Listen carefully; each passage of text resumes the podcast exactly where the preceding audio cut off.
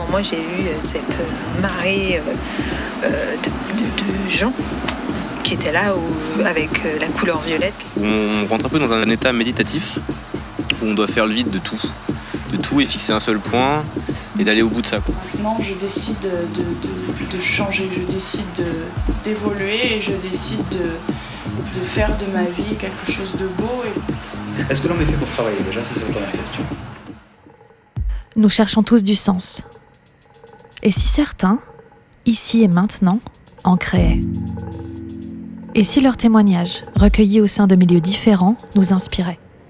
Pour participer à des formes de réhumanisation, à co-imaginer et à co-construire. Ces carnets alvéoles mettent en lumière des femmes, des hommes, qui inventent leur place dans l'écosystème humain et l'impact vers plus de conscience, de liberté, de créativité, de mouvement, pour déjouer nos cultures d'organisation et de contrôle qui semblent s'être coupées du vivant. Une mosaïque du potentiel humain aux quatre coins du monde, des parcours résilients, des prises de conscience, des transformations individuelles, tout près de nous, comme des déclencheurs intimes et politiques. Leur traversée unique et originale pour échapper au conditionnement, pour dépasser leurs peurs, pour se connaître, pour commencer à se choisir, ressemble peut-être à la nôtre. Et si nous commencions aussi notre révolution personnelle les artisans sont en avance sur leur temps et ont toujours été écologiques et euh, ont toujours travaillé dans le circuit court pour la plupart. Donc je pouvais apporter de la conscience ou la conscience à travers la consolidation d'équipe. Je me suis rendu compte que faire la génie civile tout court, c'est pas quelque chose qui me rend heureux, c'est pas quelque chose qui justifie mon existence.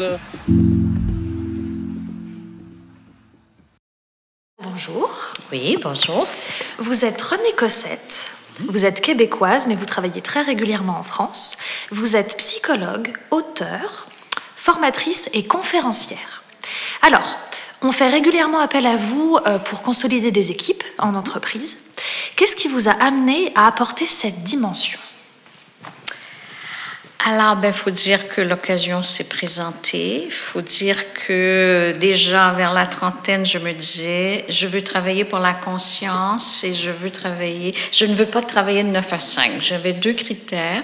J'avais un doctorat en psychologie et qu'est-ce que je peux faire? Et j'ai toujours eu le souci d'aider. Et comment je peux aider? Alors finalement, mon cadeau de 40 ans, c'était de travailler, ça s'est présenté, et de travailler dans les entreprises. Donc, je pouvais apporter de la conscience ou la conscience à travers de la consolidation d'équipe et ça a commencé dans un milieu très éloigné de ce que je faisais jusqu'alors, l'université, etc. J'enseignais comme chargée de cours, entre autres, à l'université. Là, j'arrive dans la matière avec des gars complètement dans le nord, en forêt, des barrages. Ça a été le baptême et après, bon, ça s'est très bien passé parce que, bon, peut-être que j'étais un petit peu euh, marginal ou euh, non, pas trop technique ou je ne sais trop. Mais enfin, bref, ça a commencé là et ça ça n'a jamais arrêté.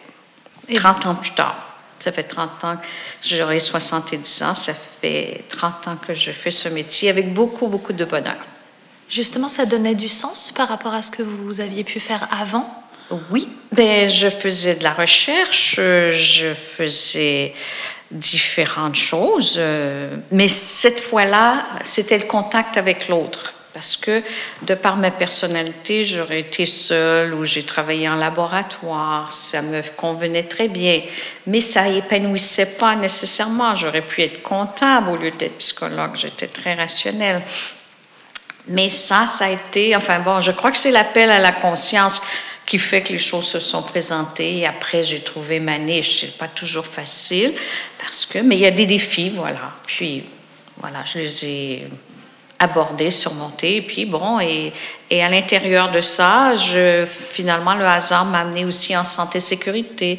Je voyais que dans les entreprises, ils s'y prenaient drôlement. On punit ou on récompense les comportements. Si vous n'avez pas d'accident cette semaine, on vous donne une pizza vendredi ou on vous donne 400 dollars à Noël ou on punissait. Je me disais, mais mon Dieu, c'est des, c'est des adultes de 50 ans. Comment on peut y arriver à faire ça? Mais bon, alors là, j'ai commencé à développer une approche euh, plus humaniste et j'ai commencé à l'intérieur de ces murs à faire de la recherche en usine et, euh, et essayer d'aider parce que je trouve que c'est pas facile ce que l'être humain paie un grand prix à travailler en usine. Tu vois pas le soleil, tu as toujours du bruit, tu as toujours des, tensions et puis euh, toujours des demandes de performance. Comment on peut aller aider l'être humain dans ce, dans ce contexte-là? Donc, ça, ça m'a amené à écrire un livre, mais le livre, je le faisais plus pour moi, pour me délivrer,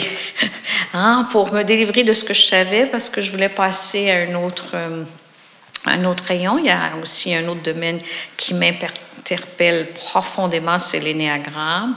Hein, un outil de connaissance de soi. Je suis allée à l'université parce que, en psychologie, parce que j'essayais de comprendre la nature humaine, mais c'est pas ça qu'on reçoit à l'université. Et j'ai trouvé ça très décevant parce qu'on apprend des théories qui vont mourir au soleil, alors que l'énéagramme, ben, ça m'a donné un éclairage profond, enfin, tant sur moi et tant sur les autres, ce qui m'a permis de, de m'apprivoiser. Et encore le hasard m'a fait que même en grande usine, on m'a demandé de donner l'énéagramme. Et là, ça a été encore un autre coup d'envoi, à ma grande surprise. Donc, euh, je continue toujours coin Alors, euh, finalement, euh, c'est ça. Là, je travaille maintenant plus dans une école à faire de la recherche avant de proposer quelque chose. J'aime toujours l'expérimenter parce que sinon, ça peut rester très théorique. Et après, eh bien, on peut écrire et là, le verbe est beaucoup plus sensible et beaucoup plus percutant que s'il est que théorique. Ça aurait pu, avec mon profil, ça aurait pu. Mais bon, j'essaie d'offrir et maintenant je vois qu'il y a de l'espace pour offrir quand même. Et puis, bon, au Québec, je crois que la marge de manœuvre est assez grande parce que tout est à bâtir. Alors, finalement, je crois qu'on a un grand terrain de jeu pour euh, le faire. Et du coup, vous parlez de conscience, mm-hmm. mais qu'est-ce que vous sous-entendez exactement derrière ce mot? Alors, ben, parce que je vois, et même chez moi, je l'ai vu, beaucoup de névrose. Alors la névrose fait que bon, on fait pas des bons choix, on fait, on a des difficultés personnelles et relationnelles. Et là, tu cherches, mais personne t'aide vraiment à essayer de comprendre les, dynamiques. Alors quand j'ai connu l'énéagramme, pour moi, c'est vraiment un outil de conscience parce que dans le mot conscience, on a le mot science. Il nous faut quand même quelque chose appuyé. Ce n'est pas juste euh, fais ceci, fais cela. Enfin, c'est pas de l'ordre du conseil, c'est de l'ordre de essayer de l'intérieur de comprendre. Et pour moi, la, faire des prises de conscience, c'est réaliser l'importance d'eux l'importance. Bon, exemple, en santé-sécurité, euh, on donne énormément de consignes, de conseils, de contraventions, on donne vraiment, mais ils ne savent pas trop quoi faire. Alors là, la personne, euh, ça ne percute pas de l'intérieur, mais quand elle le vit dans sa chair, quand elle le comprend vraiment au-delà de toutes les dictées extérieures, là, elle arrive à poser des bons gestes, faire des bons choix. Et et du coup, on s'épanouit parce qu'on gagne en confiance en soi, parce qu'on sent qu'on fait les beaux gestes. Alors, c'est ça, la conscience, pour moi, elle nous guide, elle est, elle est, partout, mais comment l'éveiller? Alors, je trouve toujours qu'on fait le plus beau métier du monde parce qu'on éveille cette conscience-là. Et on le voit dans les regards, on le voit après les gens ne se comportent plus de la même façon et on peut plus régresser une fois qu'on est devenu conscient. Donc, euh, je trouve que c'est le plus beau métier du monde. Et donc, on s'arrête pas. Là. J'ai beau avoir 70 ans, euh, je me sens avec une énergie comme si j'avais, je sais pas, 40, 45 ans, parce que ça a du sens. La conscience apporte beaucoup de sens et c'est une conscience ou un sens partagé. Et je trouve que parce que on n'arrive plus à trouver du sens dans notre société, qu'on n'arrive plus à trouver des solutions. Il faut revenir, chez nous on dirait, au gros bon sens.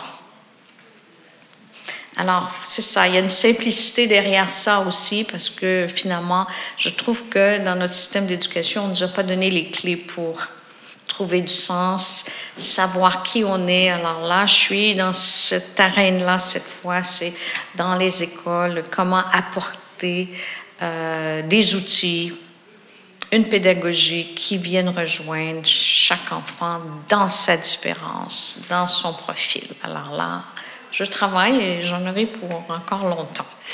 Et hum, toujours dans ce même cadre et ce même cheminement, on parle régulièrement en ce moment euh, des burn-out, comme Mhm. si c'était un peu le mal du siècle. Mhm. Est-ce que hum, vous pensez que c'est lié à, cette, à ce manque de sens et ce Oui. manque de connaissance de soi? Tout à fait. Pour moi, si on savait qui on est et que on le faisait pour les rois, hein, on disait on faisait venir un astrologue puis tout de suite on l'aidait comme ça pour l'aider. Bon, on a perdu ça aussi. Enfin, bon, naturellement ça a été galvaudé perdu. Mais pour moi, c'est ce que j'essaie de faire que trouver qui on est, même dans l'enfance, et ça se voit si on connaît l'énéagramme, alors c'est d'aider l'enfant à trouver son chemin selon son profil. Et là, il fera des bons choix, bons choix de carrière, bons choix de milieu, enfin, c'est ça les bons choix qui nous mènent finalement à plus d'épanouissement. Alors, plus on est épanoui, moins on fera de burn-out. Et le burn-out, c'est l'absence de liberté intérieure et extérieure. Alors, naturellement, je suis à 40 ans, mon choix, je ne le comprenais pas si bien que ça, mais finalement, c'était, j'avais un grand besoin d'autonomie, de liberté. Alors, quand on devient travailleur autonome, je pense, on n'est plus capable de retourner en arrière. On n'est plus capable, on a besoin de cette liberté. Elle nous rend plus créatrices. Alors, quand on s'en va s'enfermer dans une grande boîte, à moins qu'elle soit dans un système ouvert, ça peut exister.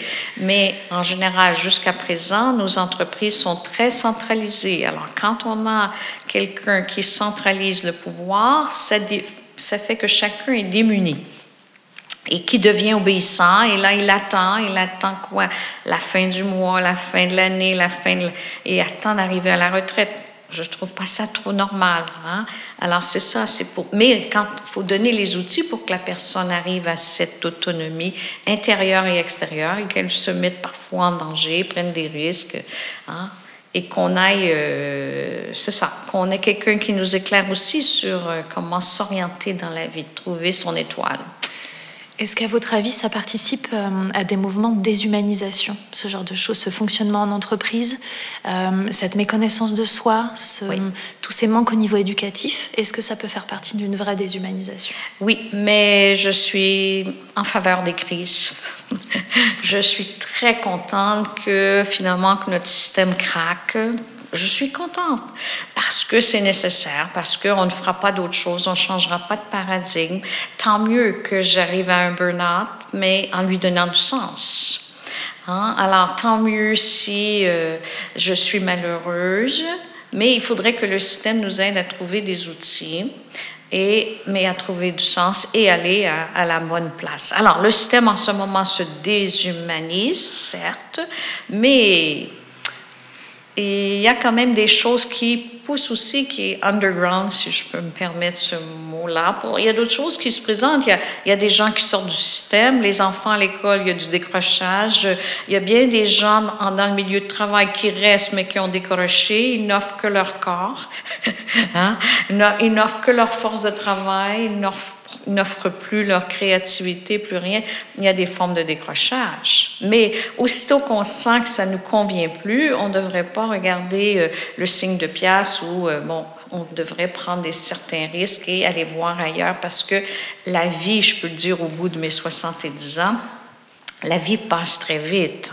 Alors, il faut que vraiment, pour moi, et justement, si on peut, on faut aider chacun à trouver euh, son chemin. Et quelles sont les- vos propres peurs par lesquelles euh, vous, êtes tra- enfin, vous avez traversé justement au fur et à mesure de cette évolution? Parce que cette conscience, c'était éveiller les consciences chez les autres, et puis évidemment, ça vous a fait bouger vous aussi. Oui. Quelles sont les peurs vraiment que vous avez pu traverser à ce moment-là? Ben, je crois que comme tout que voyage, hein, comme toute initiation, au début, on n'a pas trop peur, on est, on innocent un petit peu parce qu'on ne l'aurait pas fait, tu sais, on n'aurait pas construit une maison, on n'aurait pas fait. Alors au début, c'est très normal qu'on soit heureusement un peu, euh, j'allais dire, naïf au début du- du chemin, on va dire ça comme ça. Alors, euh, Quelles sont les peurs? C'est plus des peurs pour moi euh, actuelles. Quand je dis actuelles, je veux toujours performer, j'ai appris à performer. Est-ce que finalement ça convient? C'est plus des peurs au niveau comme des attentes extérieures qu'on peut avoir. Mais ma peur a fondu au niveau c'est toujours resté, j'ai pas peur, je veux faire ce que je fais, ça à ce niveau-là, j'ai aucune peur. Je veux redonner là où on m'appelle, là où on a besoin. Si on n'a pas besoin, ben à ce moment-là, je me replie chez moi et je crée. Et là, hop, le téléphone sonne et je retourne dans le circuit. Hein, Mais pour moi, c'est ça. C'est est-ce que c'est toujours est-ce que je suis à la hauteur. Mais bon, pour moi, c'est comme un doute méthodologique et je me sers de ma peur pour pouvoir euh, me donner encore un peu de de l'énergie. Il faut dire aussi, un peu comme Charles Aznavour, il y a une petite routine qui s'est installée qui fait que, bon, ça va, ça me, ça m'aide un peu. Hein? Quand on a chanté la bohème 3000 ou 4000 fois, on a moins peur, il faut dire. Il faut donc un peu de routine et se mettre en danger. Il y a un équilibre aussi dans toute la, la portée créative, créatrice de ce qu'on veut offrir. Quel était votre rêve d'enfant? Alors, mon rêve d'enfant, à 7 ans, je me revois encore, enfin, je me voyais comme porter la croix des autres ou aider les autres à porter leur croix. Je trouve toujours que l'autre euh, a peut-être un karma plus difficile que le mien. Bon, le mien, on en a tous des difficultés, puis il en faut. Il en faut. Sinon, on ne se développe pas. hein. S'il n'y a pas de vent, pas de pluie, euh, le blé ne pousse pas. hein. Il n'y a, pas juste du soleil. Pour moi, il faut intégrer aussi. Mais euh, mes rêves après, c'était, je sais peut-être à 12 ans, c'était, je voulais être interprète à l'ONU. Pour moi, je sais pas, je suis, il y avait la- à cette époque-là la guerre froide et euh, en- entre la Russie et l'Amérique et ah, ça m'aide, ça me, ça me rendait. Et là, si je pouvais être interprète, aider à ce niveau-là. Et aujourd'hui, ben finalement, je vais être interprète entre la partie euh, patronale et la partie syndicale. C'est mon ONU à moi. Hein? Alors, euh, mais c'est ça. Je crois que le plus beau métier, quand on peut rallier les gens, parce que finalement, ce qui divise devient très, euh, très nocif. Et pour l'humanité, alors pour moi, on a un travail à rallier les gens et ça, c'est très bien. Donc, à, à 20 ans, euh, c'est ça, je voulais, je faisais des études pour moi, pour avoir une caution, mais c'était en psychologie, enfin, je suis allée jusqu'au bout, mais je voulais connaître la nature humaine, comme je le disais plus tôt, déçue. Et après, bon, ben, qu'est-ce que je peux faire? Je me suis interrogée longtemps, longtemps, mais quand j'ai déclaré, là, au début de la trentaine, quand j'ai eu fini mon doctorat, René, qu'est-ce que tu peux faire? C'était sûr que je voulais pas être psychologue, m'enfermer dans un bureau, ça ne me parlait pas. Je faisais de la recherche, euh, bon, etc., pour des, des boîtes. Mais finalement, quand j'ai déclaré je veux travailler pour la conscience et puis travailler de 9 à 5, les choses se sont comme. En fait, c'est comme s'il y avait eu des portes qui se sont ouvertes et puis là, bon, là maintenant, je laisse advenir les choses. Et comme ça, finalement, c'est de courir ni après le succès, ni après, c'est de essayer d'aider, c'est ça. Et le, les mots-clés que je propose dans l'entreprise, c'est aider et s'entraider. Si vous retenez juste ça, finalement, c'est déjà, hein, et qu'on le mette en application. Hein. Alors, c'est une façon d'humaniser notre environnement. On a une responsabilité à, à ce niveau-là. Qu'est-ce que vous diriez à, à cet enfant ou à cette jeune femme avec le recul maintenant? Entre euh, les désirs qu'elle pouvait avoir à ce moment-là et ce que vous ressentez actuellement? Ben, ce que je ressens actuellement, je suis contente parce que j'ai été assez fidèle à ce que je voulais. Je voulais aider, mais je ne savais pas le comment. Et là, la vie a, précisé, mais ça, ça, reste mon désir profond. Et je me sens très, très chanceuse parce que j'aurais pu être comptable. Et là, aujourd'hui, je dis, oh mon Dieu, je, Hein, ne me serais pas aussi. Mais bon, pour certains, c'est ce qui leur convient. Et c'est pas, mais moi, j'aurais pu. Et puis, je pense pas. Il me fallait être en relation avec l'autre dans ma façon d'être. Est-ce que hum, votre entourage ou hum, des paramètres liés à votre enfance, à votre famille, hum, est-ce que tout ça, ça a pu vous conditionner à un moment à vous enfermer dans certains rôles dont vous vous êtes euh, finalement échappé, mais est-ce qu'à un moment, vous vous avez senti qu'il y avait comme un conditionnement qui vous mettait dans une petite prison mentale dont vous êtes sorti? Faut dire deux choses. Ben, mon père était comptable et ma mère aurait voulu que je sois notaire. Donc, euh, bon. Mais j'étais assez uranienne de tempérament, enfin un peu originale. À 14 ans, je voulais m'en aller. J'avais été acceptée à l'âge de 16 ans en Allemagne. Ils auraient voulu, enfin, je pouvais faire des études. Ils m'ont laissé assez libre. Donc, j'ai quitté très jeune la maison, mon, patelin natal à 16 ans. Je me suis envenue à Montréal et je me sentais très, très autonome. Euh, Et j'ai fait mon bout de chemin, mais bon, sans regard non plus, là, dans une grande solitude, là, tu sais. Liberté, mais solitude en même temps. Alors, pas de guide. Alors là, pour moi, c'était comme euh, les études. Et puis, euh, mais j'ai eu des grandes joies à travers tout ça. Je pourrais dire euh, la joie de la maternité, la joie du mariage, la joie professionnelle. J'ai eu beaucoup, beaucoup de cadeaux aussi. Mais plus je vieillis, plus je reçois des cadeaux. Mais peut-être j'en recevais, mais je m'en apercevais pas. Mais plus je vieillis, je trouve que la vie est belle et je trouve ça dommage quand quelqu'un n'est pas heureux ou euh, je trouve ça dommage parce que je me dis il n'a pas trouvé les clés parce que c'est la vie peut être un cadeau et non un fardeau. hein. C'est simplement dans notre façon de la vie, c'est dans notre rapport avec la vie, c'est tout ça qui change.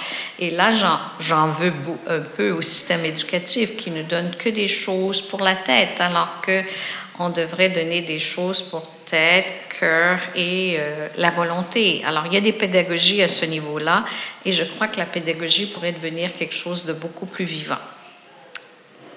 Est-ce que dans ce cadre, il y a des personnes ou des mouvements qui vous inspirent? Oui, oui, oui, oui, j'ai trouvé ma tasse de thé, mais après avoir beaucoup, beaucoup cherché, j'ai trouvé ma tasse de thé. Dans mon cas, c'est l'anthroposophie, qui est un chemin de connaissance. Peut-être ça convient pas à tout le monde. Un autre, ça passera par euh, les arts, l'autre, ça passera par le sport, l'autre, ça passe, chacun à son chemin. Mais moi, c'est ça. Ça me nourrit parce que ça me donne euh, du sens. Ça donne du sens. à ce- Et pourquoi l'anthroposophie? Parce que les réponses sont plus longues. Il y en a d'autres, euh, mais ici, les réponses sont assez longues pour ma, pour ma satisfaction. Est-ce que vous avez... euh, quelle serait votre définition de l'amour inconditionnel? Eh bien, c'est un peu classique. Des fois, on peut le, le- sentir. C'est qu'il y a, on est tellement proche de l'autre être. Ça ne veut pas dire physiquement, mais on sent comme une espèce de de rapprochement. Enfin, c'est l'amour d'un autre être humain sans qu'on connaisse même sa biographie, rien, rien, rien. On le voit, puis que cet amour soit toujours, qu'on soit toujours, c'est pas tous les jours, mais des fois il y a des jours qu'on y arrive là. On regarde l'autre et on l'aime et on connaît rien de lui. Puis c'est pas un amour passion, c'est un amour comme filial, comme fraternel, comme un amour qui n'a pas vraiment de nom. Et des fois, je regarde mes participants, puis il y a des jours, et j'appelle ça des journées de grâce. Je les regarde et je les aime. Mais, puis, en même temps, j'ai beaucoup de compassion parce que je sais qu'ils sont aux prises avec des difficultés. Et là, j'ai de la compassion par rapport à tous les impératifs qui reposent sur eux. Et que a pas tellement, le système ne veut pas tellement donner de ressources à ce niveau-là. Le système, il veut juste que tu sois performant, sans plus. Et là, l'être humain est aux prises avec ça. Alors, euh, voilà, c'est fait de, enfin, de- de- d'un sentiment qu'on appartient à la même contemporanéité, au même moment, à la même espace-temps, avec des destins différents, avec des talents différents, mais qu'il faut arriver à cette fraternité qu'on a bien dit en France, hein? Égalité, fraternité et liberté. Moi, c'est comme si j'avais été là parce que j'ai intégré ça. Moi, je voudrais donner l'autonomie à chacun dans les entreprises, que nos entreprises soient décentralisées, qu'on n'ait pas plus besoin, et c'est ça, dans tout ce que je, je, veux offrir ou que j'offre, c'est toujours gagne ton autonomie, gagne ta liberté. Et alors, la fraternité, pour moi, le dossier santé-sécurité, c'est le plus beau dossier pour arriver à cette fraternité. Et l'égalité, oui, avec des talents différents, hein, mais qu'il n'y a pas d'injustice sociale. Hein, pour moi, quand je vois qu'il y a des grands patrons qui sont payés 285 fois plus que l'ouvrier, ou voire même euh, en ce moment, on il y en a un dans la cité qui est 750 fois plus. Ça, là, je réagis de plus en plus. Pour moi, il n'y a pas égalité parce qu'il y a toujours 24 heures dans une journée. Alors, euh, et de plus en plus, j'ai ce. Là, c'est un combat. Enfin, il commence par un combat intérieur, mais pour moi, il y a une injustice sur le plan social. Et en France, il y a 70 milliards d'argent dans les paradis fiscaux. Pour moi, l'argent ne doit pas mourir à quelque part, il doit faire vivre. Euh, hein. C'est ça pour moi l'égalité. Mm-hmm. Si on, prend comme métaphore au niveau de la société qu'on fonctionnerait comme un écosystème, mhm. où chacun apporte sa différence, mais en interdépendance pour que ça se passe au mieux, euh, quel serait votre euh, super pouvoir au sein de cet écosystème, sachant qu'on en a tous un, euh, donc en toute humilité, mais quel est justement ce super pouvoir pour faire en sorte que cet écosystème soit le plus fonctionnel et, et agréable pour tout le monde possible et non pas dysfonctionnel et destructeur. Mais j'ai toujours cru, toujours au levier euh, social qu'est l'éducation. Pour moi, il faut que l'éducation soit beaucoup plus riche et donc j'essaie de travailler sur quelque chose à la fois à partir de recherche, à partir de recherche terrain et après aller voir chez nous le ministre de l'Éducation, peut-on faire quelque chose pour, peut-on faire, peut-on répondre à un besoin, mais pas juste un besoin de la un besoin de l'âme et de l'esprit. J'aimerais, comme j'ai trouvé comme à la Renaissance, on fabriquait de grands, grands êtres humains, de grands créateurs. Et pourquoi on ne pourrait pas le reproduire? Et pourquoi chacun, on ne pourrait pas reconnaître ses talents et que chacun redonne dans la cité? C'est ce que je voudrais. Et je suis convaincue que tout le monde arrive sur Terre avec des talents, mais certains, on les a assassinés, comme on dit, on a assassiné des Mozart. Et pour moi, je voudrais être une bonne gardienne à ce niveau-là, n'assassiner personne. On a besoin de chacun, d'autant plus qu'il y a des grands défis qui nous attendent. C'est les défis au niveau du climat, hein, des changements climatiques. Comment on va vivre ça si on reste dans le même paradigme? On pourrait arriver euh, à, de la barbarie comme certains l'anticipent parce que finalement les ressources deviendraient moins. Il y a des gens qu'il faudrait qu'ils émigrent etc. Enfin, on serait plus surpeuplé, bon, et avec des conditions euh, peut-être avec la sécheresse, moins de nourriture, etc. Comment on va faire pour solutionner ces paradigmes si on ne change pas notre façon de penser, si on n'arrive pas dans cette... Euh, dans cette si on ne laisse pas de côté notre égoïsme, il faut arriver dans, une, dans l'altruisme. Et bon, avec euh, de la bienveillance, mais ça, c'est la taxe d'amusement, mais commencer par euh, l'altruisme. Est-ce que ça change quelque chose d'être québécoise? Oh, mais non, mais plus jeune, euh, vers 12-13 ans, je disais que c'était une erreur géographique. J'aurais voulu être euh, en Europe. Pour moi, il y avait une, vie, enfin tout à fait un passé de l'histoire en Europe. Mais aujourd'hui, j'apprécie beaucoup être sur ce territoire. Pourquoi? Parce que on est à, à des confluents. On a on a l'influence américaine, on a l'influence française, on a l'influence anglaise. Hein. Alors finalement, on a plusieurs influences. On parle deux langues en partant. Et euh, donc euh, là, j'apprécie. les esprits sont très, très ouverts. Alors, euh, parce que probablement qu'il y a des besoins aussi, parce qu'on est encore en période de construction. Enfin, bon, bref. Euh, et je sais pas, on est accueillant, je pense, euh, chaleureux. Alors, finalement, je, avec le temps, c'est inversement proportionnel à plus jeune. Là, j'apprécie beaucoup euh, maintenant. Est-ce que le fait d'être une femme a modifié des choses sur votre parcours? Non, moi ça m'a jamais, non, j'ai jamais senti aucune, aucune, aucune ségrégation à ce niveau-là. J'ai toujours fait mon chemin. J'ai jamais senti quoi que ce soit, mais je sais que ça existe. Ça. On va, on en est convaincu. Mais j'étais pas féministe en partant, je me disais, bon, j'en ai déjà plein les pinceaux à essayer de, hein, de réguler ma névrose et essayer de me, Hein, C'était plus, euh, plus un, un parcours personnel, mais aujourd'hui, ça va avec le reste aussi. Là, je trouve que finalement, on est très dur. Mais tant qu'on sera dur avec la terre, tant qu'on sera dur avec les animaux, tant qu'on sera dur, tant qu'on aura le cœur dur, enfin, ça se projettera dans différentes sphères, dont hein, au niveau des femmes, parce qu'on avait l'air plus dépourvu. Mais avec le temps, chez nous en tout cas, au Québec, la femme est très forte. C'est peut-être pour ça que je ne l'ai pas vue non plus. Et euh, c'est même un matriarcat. Oui, oui, oui. Puis il y a beaucoup plus de, il y a beaucoup de femmes qui gagnent beaucoup plus que les hommes. Enfin, c'est pour ça que. Mais je sais que euh, il peut y avoir des abus. Mais je crois qu'on fait de plus en plus notre place. C'est que il y a une inversion. C'est les petits garçons qui décrochent. À l'université, il y a beaucoup plus de femmes. Le système est en train totalement de changer et très vite en plus. Alors. euh, oui, on est assez forte. Peut-être des fois trop forte. C'est peut-être nos hommes qui en souffrent le plus. Non, c'est vraiment manifeste parce que finalement, euh, nos hommes québécois euh, ne sont pas très flirts. euh. Hein? Ça pose peut-être d'autres problèmes. Mais ça fait de bons pères maintenant, la nouvelle génération. Ça fait des bons pères, partagent les tâches. Alors, on sent moins ça, en tout cas au Québec. Est-ce que le mot alvéole vous évoque quelque chose? Ah, j'aime beaucoup les abeilles.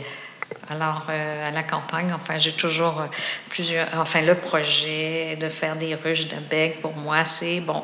Mais c'est pas des cases fermées, c'est un travail d'équipe pour moi, enfin, qui travaille et n'arrête jamais de travailler. Alors, c'est ça. Pour moi, l'abeille, elle, euh, elle butine, elle va voir ailleurs, elle est jamais sur le même territoire, mais elle travaille toujours. Et pour moi, ce passage sur la terre doit être fait de travail. On n'arrache pas les choses au néant sans travailler.